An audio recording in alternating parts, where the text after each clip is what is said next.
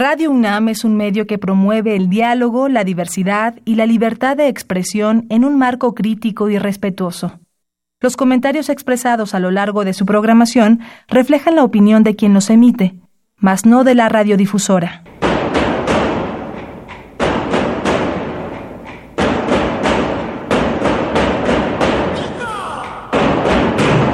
Discrepancias. Atacan a la universidad porque discrepamos. Viva la discrepancia, porque es el espíritu de la universidad.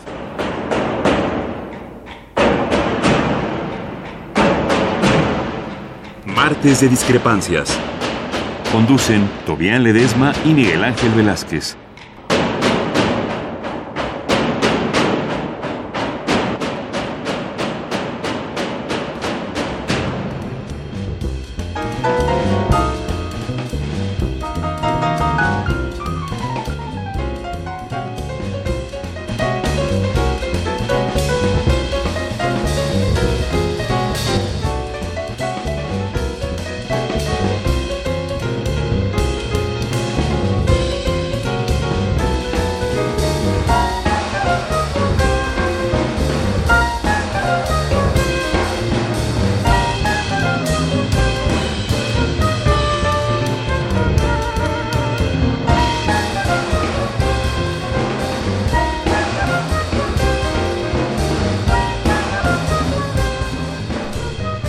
Tal? Muy buenas noches. Gracias por estar con nosotros. Esto es, esto es Discrepancias. Estamos aquí en Radio Universidad y usted acaba de escuchar desde luego, claro está, toda la demagogia que los partidos políticos y el Instituto Electoral le ponen a la radio a fuerza para que usted se convenza de las mentiras que dice cada uno de estos personajes que pretenden seguir gobernando este país con más pobreza, más violencia y más muchas más traumas para la población. Esto esto parece inaudito. No se trata de una competencia, no. No se trata de ver cuál es la mejor oferta. No podría haber más mayor oferta en tan pocos segundos. ¿Cómo explicarle a la gente en, en, en, uno de los comerciales de los spots que hacen estos individuos, individuos y que pagan los partidos políticos, explicarles por qué tanta pobreza, por qué tanto odio en la ciudad y en el país, por qué tanta desigualdad?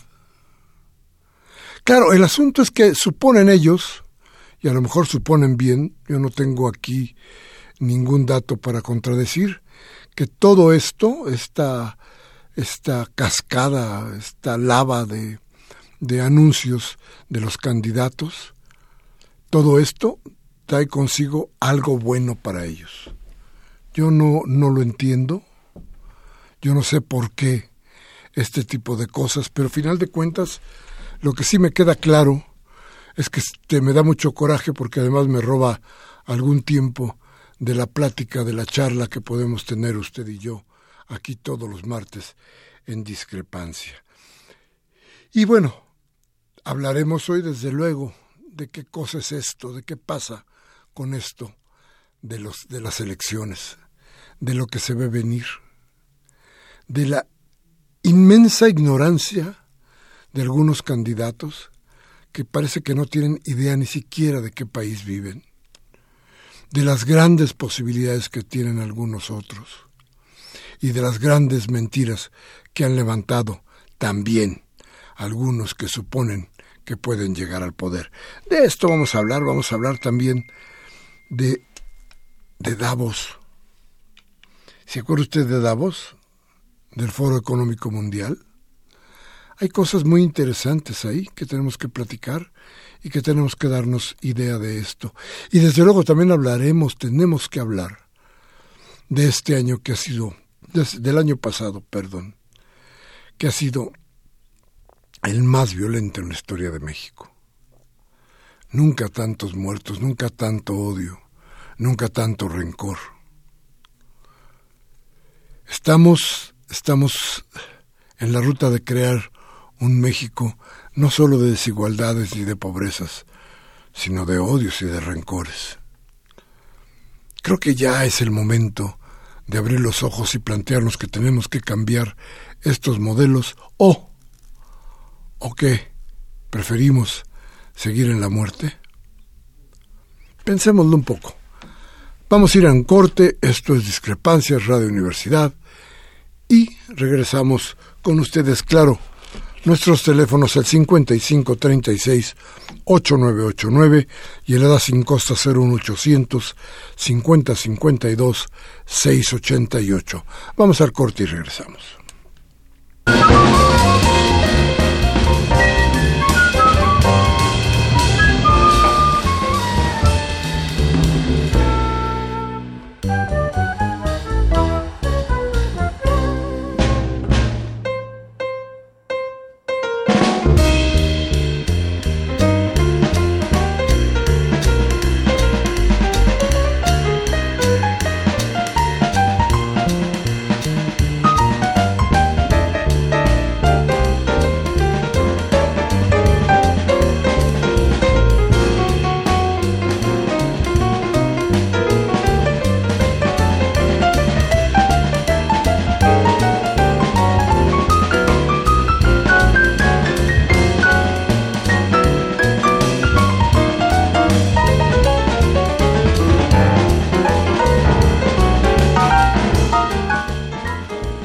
Bien, regresamos con ustedes.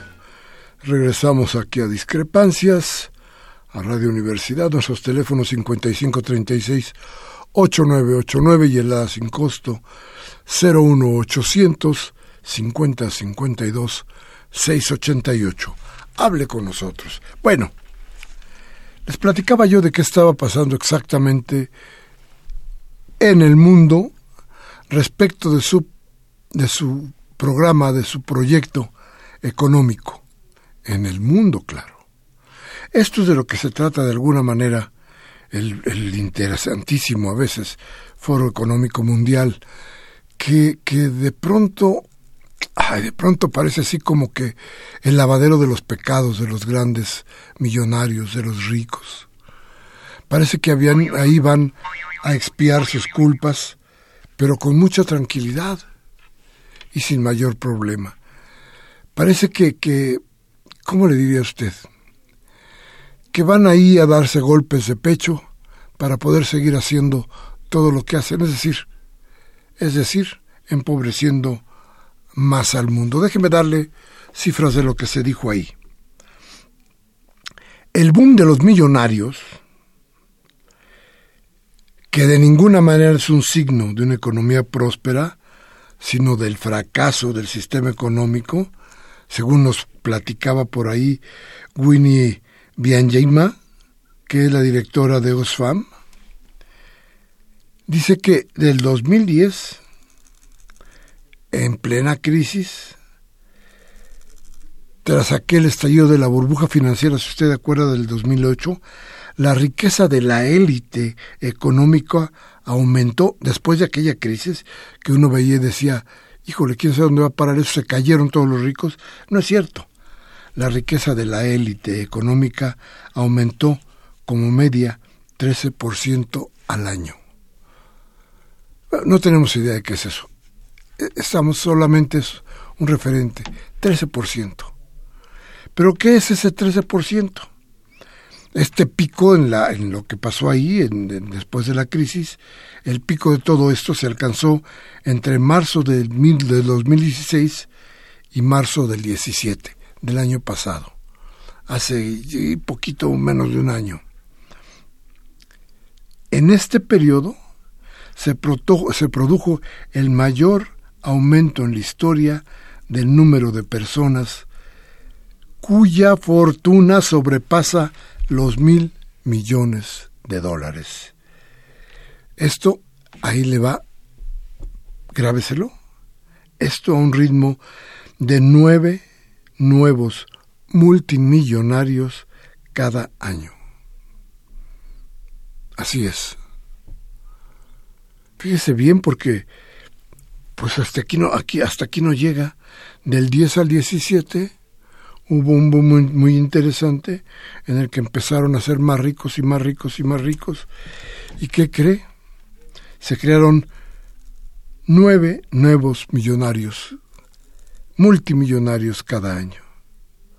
Desde luego, esto, esto tiene impactos, tiene, y tiene, desde luego, como le decía yo, consecuencias. La desigualdad en el ingreso, esa también aumentó, claro, si aumenta la, riqueza, tiene que aumentar de algún lado sale y no sale de otro lado más que de la explotación de los más pobres. Por eso en el ingreso, es decir, la desigualdad siguió, siguió aumentando. Los ingresos para la gente más pobre fue cada vez menor.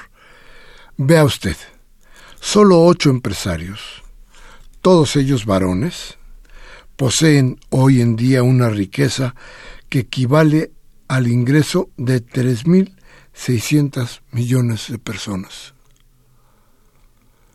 ¿Quiere que se lo repita para que se le grabe? Ahí va. Ocho empresarios, todos varones, tienen tanto dinero como el que tienen juntos 3.600 millones de personas. Eso, ese es el tamaño de la economía global. Ese es el tamaño de la economía que se ha impuesto en México. Ese es el tamaño de la economía que hay prácticamente en todo el mundo. Fíjese usted, la mitad más pobre de la humanidad, fíjese, esta, esta, esta, esta mitad es la que no tiene prácticamente nada.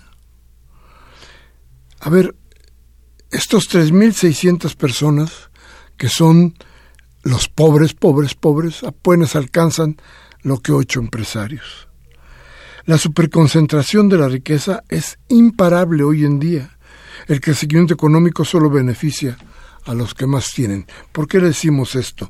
Porque las cifras que se han mostrado en el reporte que se dio en Davos revelan que el 1%, 1% más rico de la población posee más que el restante 99%. Ahí le va.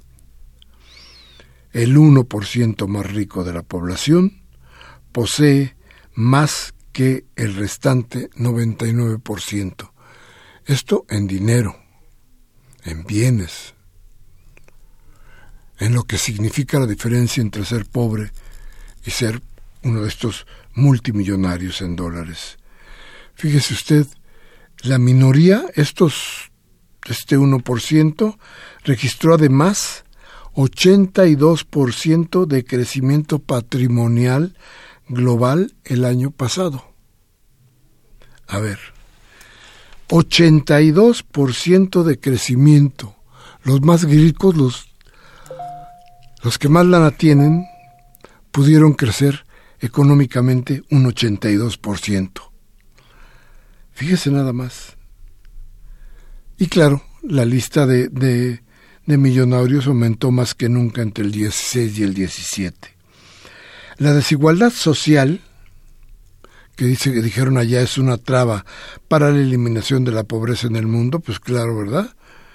Nos dijo, esto, esto lo dijo John Kalinsky, también de Oxfam en Alemania, y dice que el veneno para nuestra ciudad, nuestra sociedad, es esta desigualdad.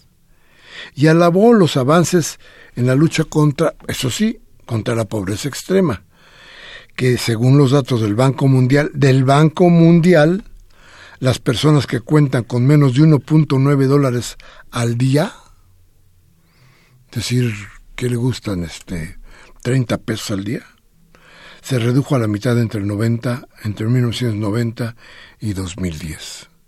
Fíjese bien en las cifras. Para reducir, para reducir 50% de los más pobres se necesitaron 20 años. Para crear a los supermillonarios, un año. ¿Cómo lo ve? Esas son las cifras que se dieron ahí. Y hay que decirlo también porque el número de, de, pobres en los eh, que se encuentran en la extrema pobreza, también las cifras bajaron desde entonces, pero la desigualdad en los ingresos impide que el número de personas que salen de la extrema pobreza sea más elevado. Es decir, no pasan de ahí. Los líderes mundiales eh, que se han comprometido con el objetivo de reducir la desigualdad y la brecha entre los ricos y los, los muy ricos y el resto de la población cada día es más grande. En los últimos 25 años, el 1% más rico de la población ha percibido más ingresos que el 50% más pobre, más pobre de toda la población. Oxfam, la empresa que nos da a conocer, la, organización más que empresa, que nos da a conocer todos estos datos y que toma, que toma la, ¿qué le diré a usted? todo lo que los resultados de las investigaciones del banco Credit Suisse y de la revista Forbes toman estos datos para darnos a conocer a nosotros el análisis que ellos hacen. Y dice que de las 1.810 personas con una fortuna superior a mil millones de dólares estadounidenses que ingresan a la lista de Forbes en 16, poseen en conjunto, acuérdese, 1.810 personas, 6.5 billones, es decir, millones de millones de dólares, la misma riqueza que el 70% de la población más pobre de la humanidad. Le repito para que no nos hagamos bolas. Son 1.810 personas que tienen registrado en Forbes una fortuna superior a mil millones de dólares estadounidenses, 1.810 personas. Y esto que ya está, ellos ya están en la lista de Forbes del 1916 y poseen en conjunto estas 1.810 personas 6.5 billones, millones de millones de dólares. Esto, esta lana, 6.5 billones de dólares, es lo mismo que lo que tiene el 70% de la población más pobre de la humanidad. Y si los millonarios mantienen su nivel de rentabilidad, fíjese bien, si, si, siguen ganando lo que están ganando, el ochenta y pico por ciento, dentro de 25 años ya tendremos el primer billonario en el mundo. Alguien con una fortuna de al menos un billón de dólares, aproximadamente lo que tiene el Producto Interno Bruto de España. Uno dentro de 25 años quizá menos, podría tener una riqueza del tamaño del Producto Interno Bruto de España. Y en América Latina nos, advierte eh, Oxfam, la riqueza de los multimillonarios creció en 155 mil millones de dólares en el 17. Esa cantidad sería suficiente para acabar casi dos veces con toda la pobreza monetaria por un año en la región, según otra vez la misma empresa. Y, para esta organización, las mujeres obreras hoy son las que se encuentran en los más bajos eh, niveles de la pirámide. En todo el mundo ellas ganan menos que los hombres y están sobre representadas en los empleos peor pagados y más precarios. En América Latina, las mujeres laboran casi el doble de horas que los hombres en trabajos remunerados. Si todo esto que acabo de decirle no le sirve a usted para poder reflexionar en el modelo económico que hay en México, porque esto es lo que están dando a conocer en el mundo. Pero usted no vaya a creer ni de broma que México se salva. Por el contrario, México se ha convertido en los últimos años en una fábrica de pobres, una fábrica de desgraciados, de jodidos, mientras por otro lado crecen y crecen los más ricos. Vamos a ir a un corte. Le agradezco que esté con nosotros. Nuestros teléfonos 5536 8989 y el ADA sin costo 01800 5052 688. Vamos al corte y regresamos.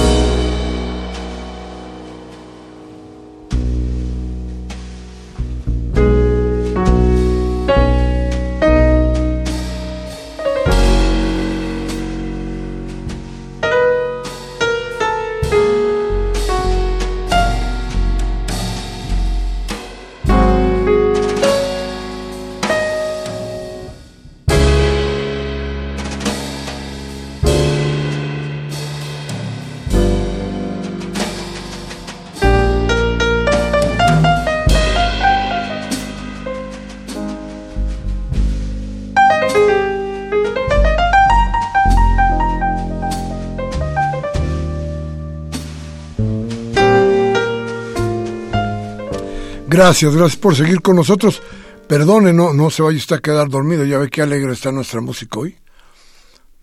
No se vaya a quedar dormido. Se queda dormido este, este por favor. ¡Ey, ey! Despierte. Bueno, ese es, es un regalo que nos hace nuestro, nuestro productor Baltasar Domínguez.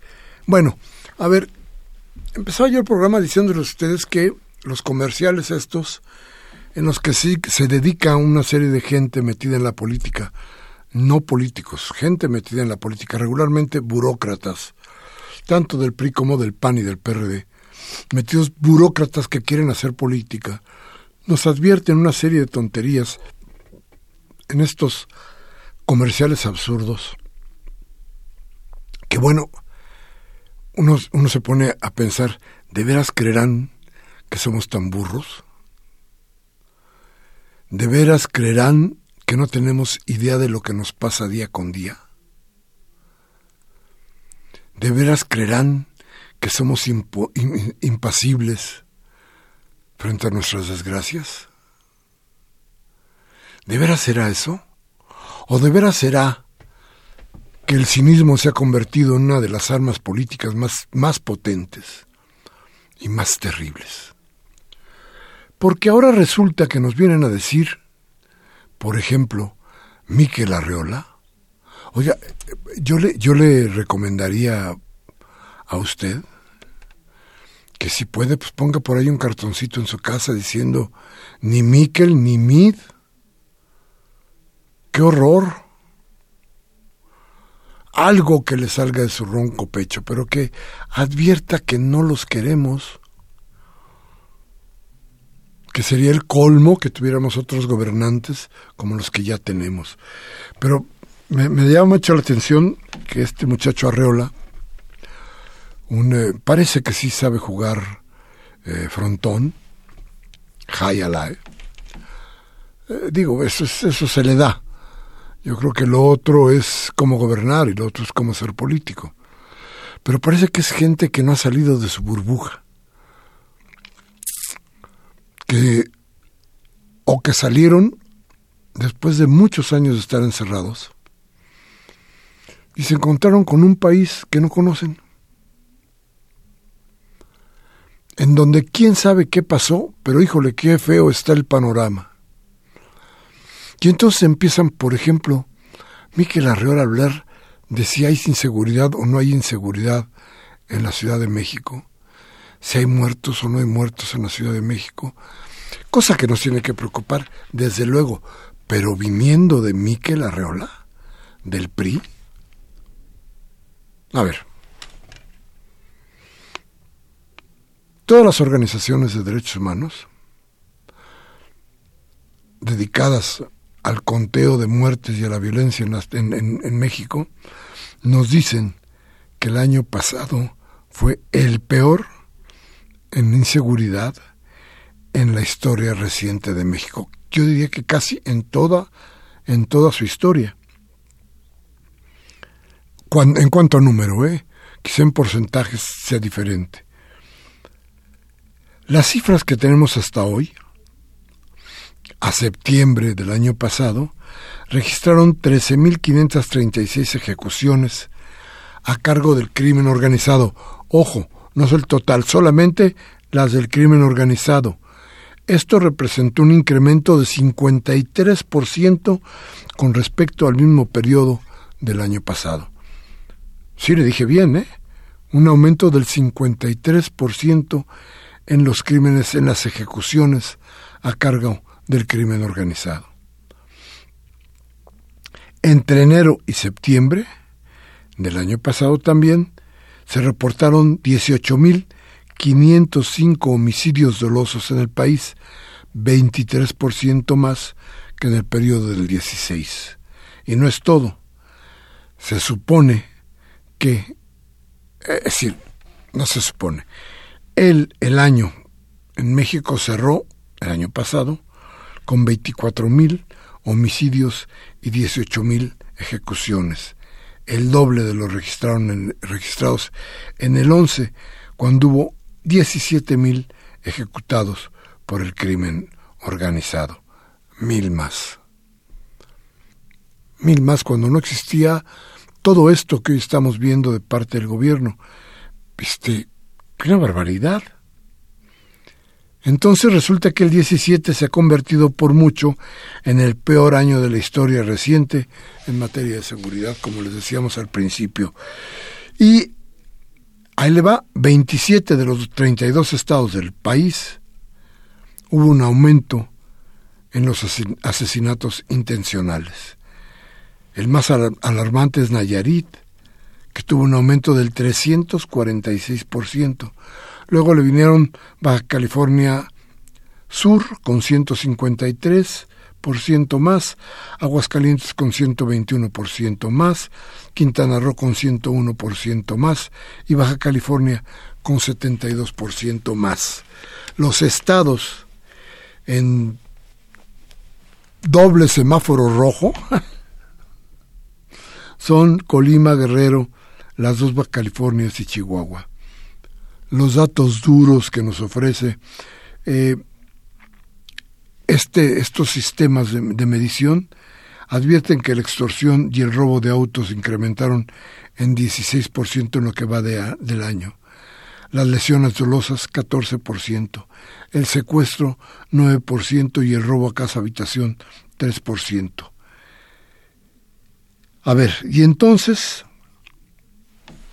déjeme decirle, y entonces, ¿de qué nos viene a hablar el señor Arreola que pide y que exige que haya seguridad en la Ciudad de México?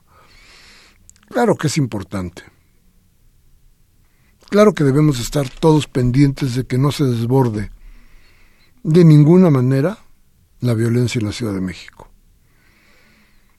Pero ellos, los que han causado todo esto, son los que nos vienen a decir que lo van a parar. Pero si no les ha cambiado la mentalidad, son exactamente los mismos que en el, en el, en el despacho diseñaron la tragedia. Ellos son los que han hecho todo esto. ¿Cómo es que ahora nos vienen a tratar de mentir, de engañar? ¿Cómo que ahora están preocupados por la desigualdad y por la violencia? ¿Cómo que ellos son los salvadores? Creo que debemos tener muy claro y muy en cuenta quién es el señor Miquel Arriola y quién es el señor Mid. Porque a final de cuentas, le repito, parece que un día se reventó la, la, la, la esfera, la burbuja donde vivían, y de repente se dieron cuenta que vivían en México. Pero yo casi le apuesto a que no conocen completo el paseo de la reforma. A que no tiene idea de muchas, muchísimas cosas que pasan en la ciudad y en el país. ¿Por qué?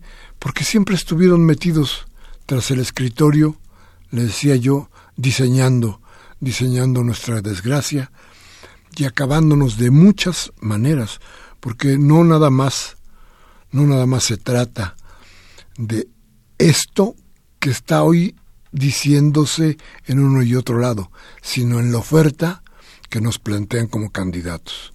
¿Cuál es la oferta? Mead ya lo dijo con toda seguridad, dijo que vamos a seguir en esta guerra absurda. Y bueno, y uno se pregunta, ¿esa es la oferta? mayor sangre, más muertes, violencia generalizada. Esa es la oferta real que tiene el PRI, ¿eh? porque tendríamos que decir a ciencia cierta que lo que pasa hoy no es más que consecuencia, insisto, del diseño que hicieron estos hombres. Y no, no estoy refiriéndome a otros y que estos llegaron por casualidad, no, me estoy refiriendo a ellos, porque ellos estaban en los lugares donde se empezó y se siguió diseñando este México que hoy nos duele.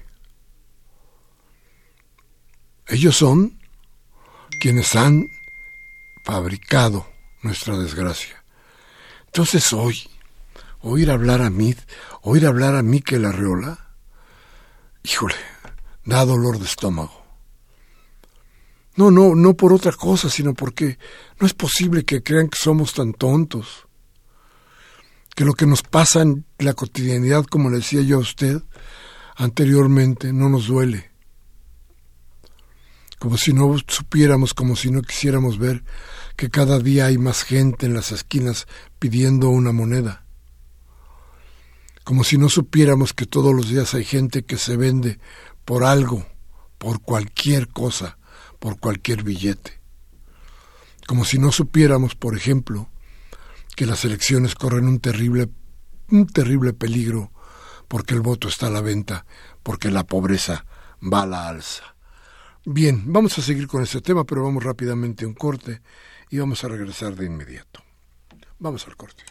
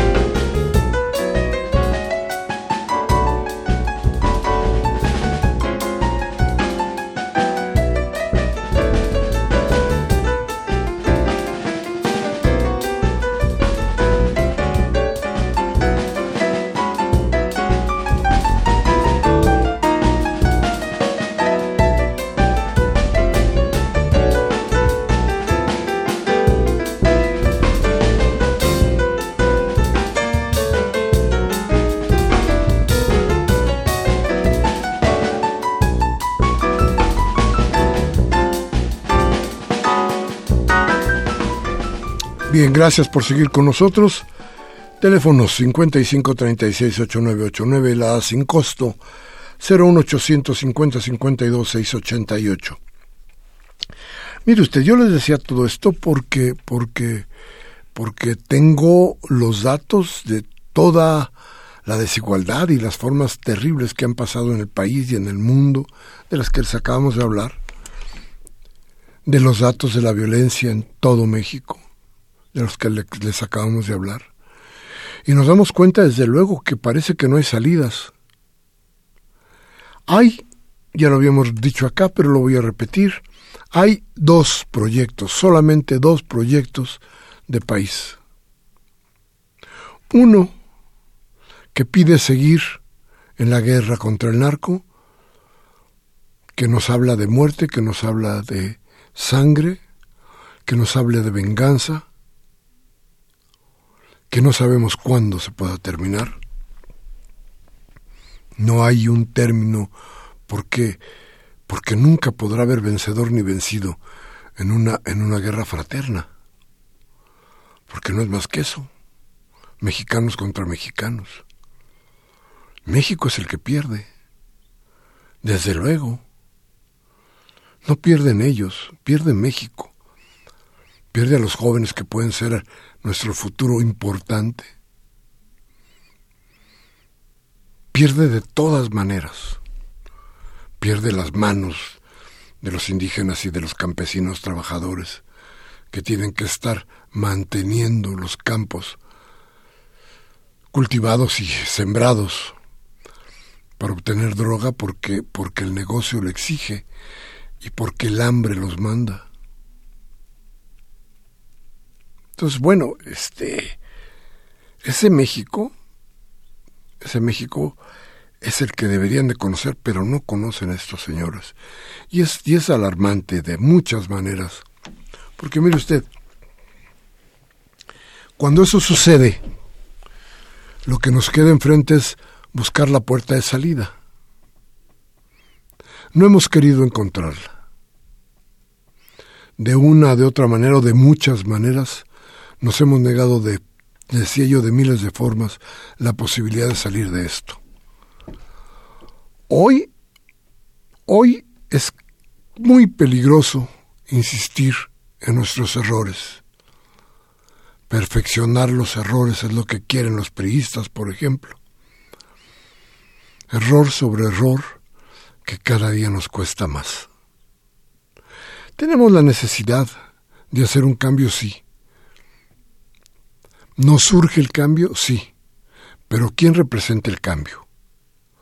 ¿Usted supone, de veras, en serio, usted supone que, que Miquel Arriola puede hacer el cambio? ¿O que MIT pueden hacer el cambio? ¿O que Anaya? No, lo peor, además, lo peor, déjeme decirle en serio, sería que Anaya ganara la elección. Eso sí sería preocupante y eso sería un tema muy, muy largo porque este joven es fascista.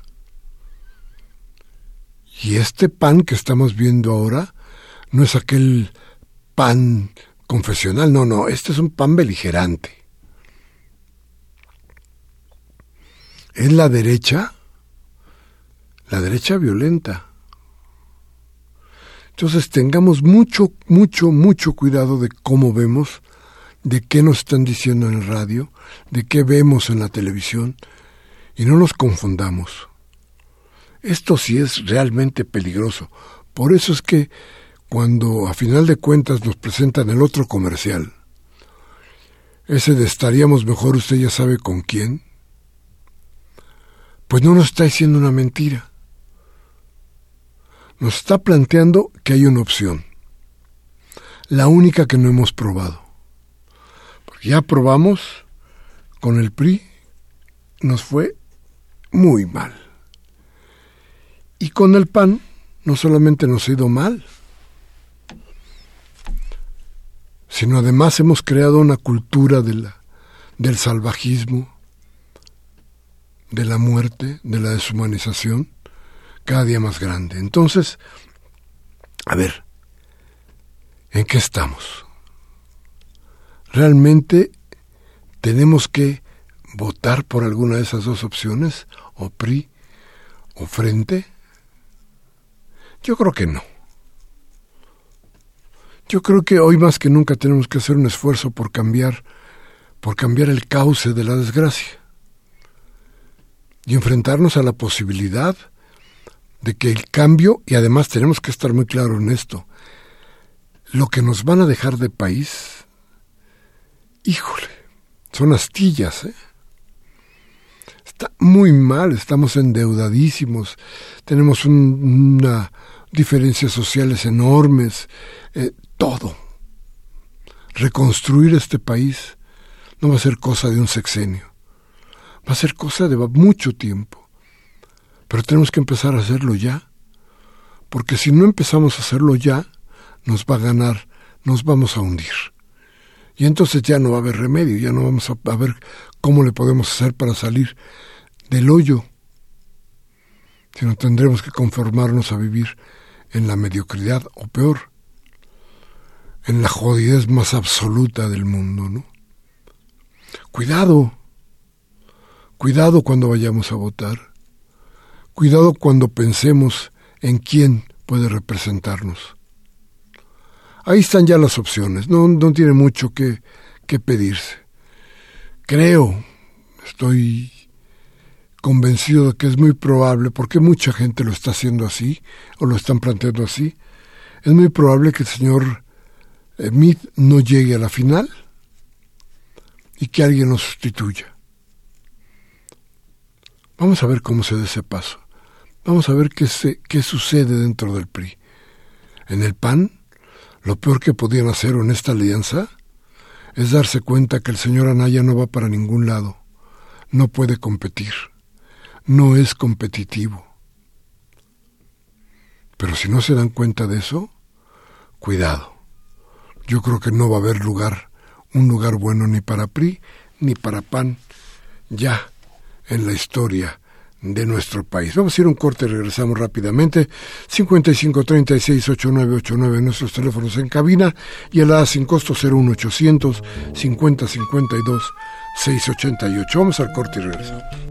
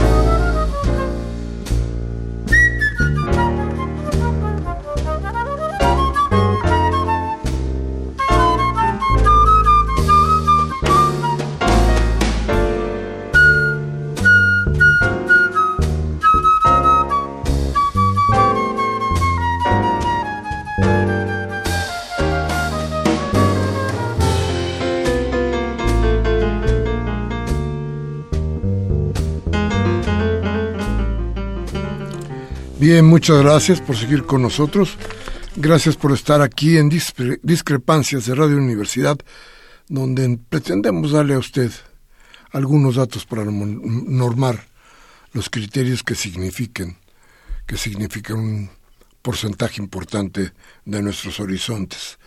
A ver, les decía yo que no habrá ver, no va a haber, no se puede dar, no existe la varita mágica con la que se pudiera cambiar totalmente el país en, los próximos, en el próximo sexenio. No, pero el asunto es qué tanto la sociedad misma podrá ayudar a que el cambio se quede como una idea constante. ¿Para qué? Bueno, pues para, para emparejarnos por lo pronto con nuestro tiempo. Hay muchas cosas que son increíbles. Hay gente que está estudiando eh, fisiología molecular, por ejemplo. Pero hay gente que sigue sembrando el campo en la Ciudad de México con asadón. Hay gente que ha ido a estudiar a cuatro o cinco pares, perdón, países en el mundo, pero también hay gente que nunca ha salido de su colonia, ¿eh? Esta ciudad encierra muchas, muchas cosas interesantes y este país está peor. Esto que le acabo de decir de, la ciudad, en todo el país. Hay gente en, en Aguascalientes que nunca ha salido de Aguascalientes. Gente de Catepec que no conoce la Ciudad de México.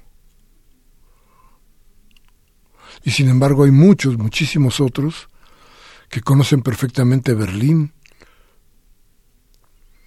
o que han estado en Londres o en París. Eh, vamos, no los culpo. Hay muchas formas de hacerlo. El problema es, es la desigualdad. El problema es cómo se ha gestado todo esto. Y cambiar todo este sistema de explotación a los más pobres, de desigualdad, de no empleo. Todo esto cambiarlo, de veras, va a requerir algún tiempo. Así es que sepamos que cuando vayamos a dar nuestro voto por el cambio, no estamos cargando la varita mágica para que las cosas sean de otra manera, sino estamos encauzando, encauzando ese cambio que requerimos. Rápidamente un corte y regresamos con las llamadas de ustedes, que son lo más importante de este programa. Vamos al corte.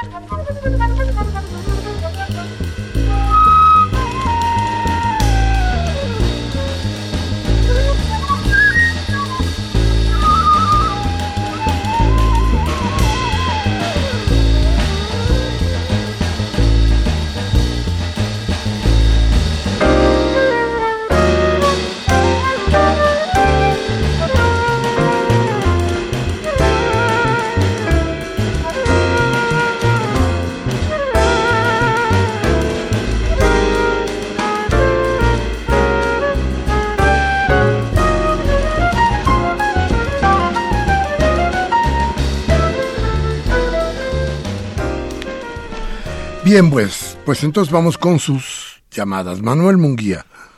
Don Manuel, un abrazote. Y como siempre, toda la solidaridad.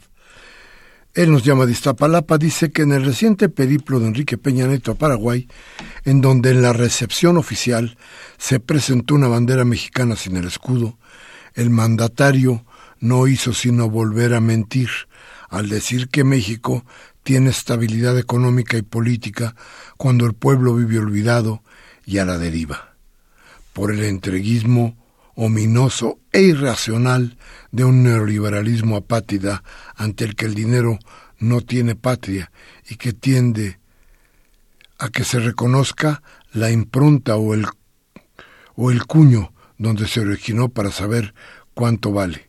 ¿Verdad, señor Videgaray? le pregunta don Manuel Munguía. ¿Qué nos puede decir al respecto?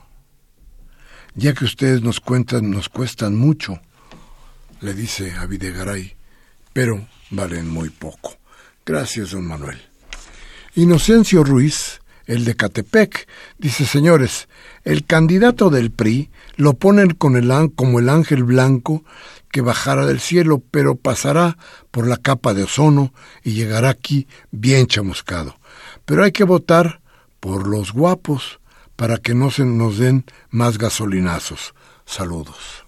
Bien, don Inocencio. Y Francisco Javier Márquez de Coajimalpa dice el PRI y el PRD ya preparan el voto corporativo en la Ciudad de México con los corruptos prestadores del servicio de transporte para seguir conservando un mal servicio hacia el usuario. La señora Cárdenas, señora Cárdenas, un abrazo y un beso, como siempre nos llama de Manacalpa y me dice, no sabemos qué es peor, si nos matan o nos encierran injustamente o nos matan sin el agua, porque ahora quieren apoyar una ley para privatizar el agua y la situación en el Valle de México es crítica. Le decía yo que estamos buscando ya un programa para hacerlo todo esto del agua, que es muy, muy importante, y el cambio climático. Gabriel Campos de Benito Juárez dice, nos dice que si sabíamos que estamos en una superinflación, está escaseando el cambio desde el mes de diciembre hasta la fecha. ¿A qué se debe eso? ¿Qué se va a hacer con las monedas de 5, de 10, de 20, de 50 centavos? Y dice, ¿sabían que cuando se cumplieron 100 años de la Constitución salieron en circulación billetes y monedas? Los billetes se vieran muy seguido y las monedas, ¿quién las tiene? Sí, tiene usted razón, hubo un billete conmemorativo y sí salió por ahí. Lo que no recuerdo es exactamente qué pasó con las monedas. Tiene usted razón, pero cuando empiezan a escasear es porque el valor se ha perdido. Entonces, pensémoslo cómo nos va a ir. De todas maneras, usted acuérdese que cuando empieza un gobierno nuevo, el impacto de esos cambios, o del cambio que sea, aunque sea nada más un cambio de nombre, siempre se da en la moneda. Entonces, eh, que nuestro peso se va a devaluar por ahí del medio año, pues no lo dude. Gane quien gane. ¿eh? Rubén Pinto de Catepec dice José Antonio Mid piensa que el pueblo de México sigue siendo tonto y que con una despensa o un bulto de cemento nos va a engañar como Peña. Pues creo que ya no, ¿verdad? Y Karen Dam de Miguel Hidalgo, doña Karen, también le mando un beso y un abrazo. Dice, yo apoyo a Morena, pero no creo que para ganar la elección haya que recoger cascajo como Gabriela Cuevas. Saludos al programa. Ya, ya lo hemos platicado aquí, yo creo que tiene usted toda la razón. El señor Montes de Villacuapa nos dice, vamos a permitir las Salinas de Gortari que se salga con la suya a través de otro atentado o que se le haga algo a AMLO para detenerlo. Uy, señor Montes, ojalá no suceda nada de esto. Mire, yo creo que independientemente de que qué pudiera suceder, ojalá de veras, este, me parece terrible decir esto, ojalá no pueda suceder nada, pero, pero yo creo que independientemente de eso, creo que este pueblo ya no resiste, ya no puede seguir con lo mismo, con lo que está sucediendo, así es que si yo creo que si, si de veras lo comprenden los políticos que hacen el eh, realmente, que decía yo, diseñan nuestra desgracia, si ellos se dan cuenta de lo que está pasando, sabrán perfectamente que independientemente del carisma y la fuerza política y el modo de pensar de Andrés Manuel López Obrador, que desde luego según todas las encuestas y las encuestas de las encuestas llevan una gran, gran ventaja, una ventaja que parece ya ahorita ya antes de que empiece incluso la campaña, pero parece que ya nadie lo podría alcanzar. Bueno, aunque eso dijimos hace seis años. Y ya ve lo que pasó. Bueno, pero con todo esto, yo diría, independientemente de todo esto, estamos usted y yo y todos los demás. Y todos los demás creemos que urge el cambio, que es imposible seguir como estamos, porque eso, eso nos lleva cada vez más a situaciones de pobreza hoy graves para todo el mundo. Entonces, no, no le permitamos a Salinas que se salga con la suya a través de nada. No dejemos pasar a, Salinas de cortar y eso se hace con una sola cosa, la convicción del voto.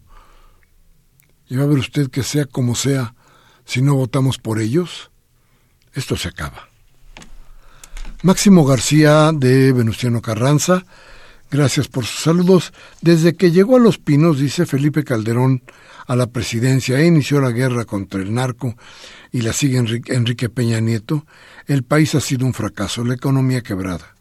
Todos los gobernadores hacen una competencia sin sentido. PRI, PAN, PRD y el Verde son lo, son lo mismo.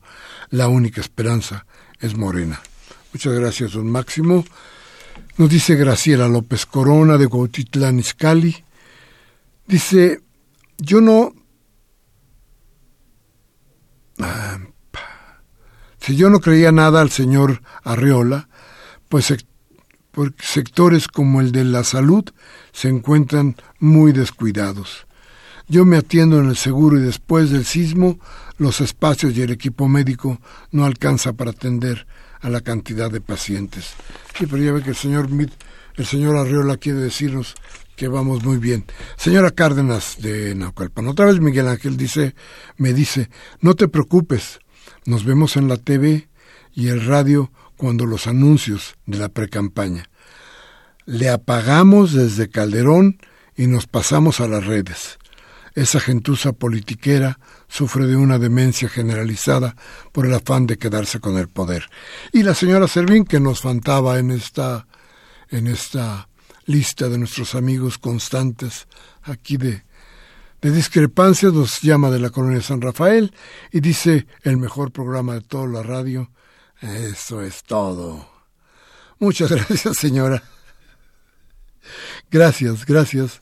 Muchas gracias por lo que nos está diciendo. Y bien, ya se nos acabó el tiempo, ya no hay tiempo para más. Hoy 23 de enero del 18, Humberto Sánchez Castrejón pudo volar esta máquina, Mariana Mondragón y Rocío García Rocha estamos estrenando asistente de producción. Estuvieron aquí en esta asistencia y Baltasar Domínguez, él es el culpable de la música esta que usted oyó, que era muy buena para dormir. Vino a nuestro programa. Gracias por estar con nosotros gracias a usted. Si lo que hemos dicho aquí le ha servido a usted, por favor, tómese, tómese mañana un cafecito con sus amigos. Hable de lo que aquí hablamos. Y si no, y si no tiene opciones, la democracia le permite cambiarle a Radio Fórmula, MBS, a cualquiera de estas estaciones donde van a robarle la voluntad política. Hasta la próxima.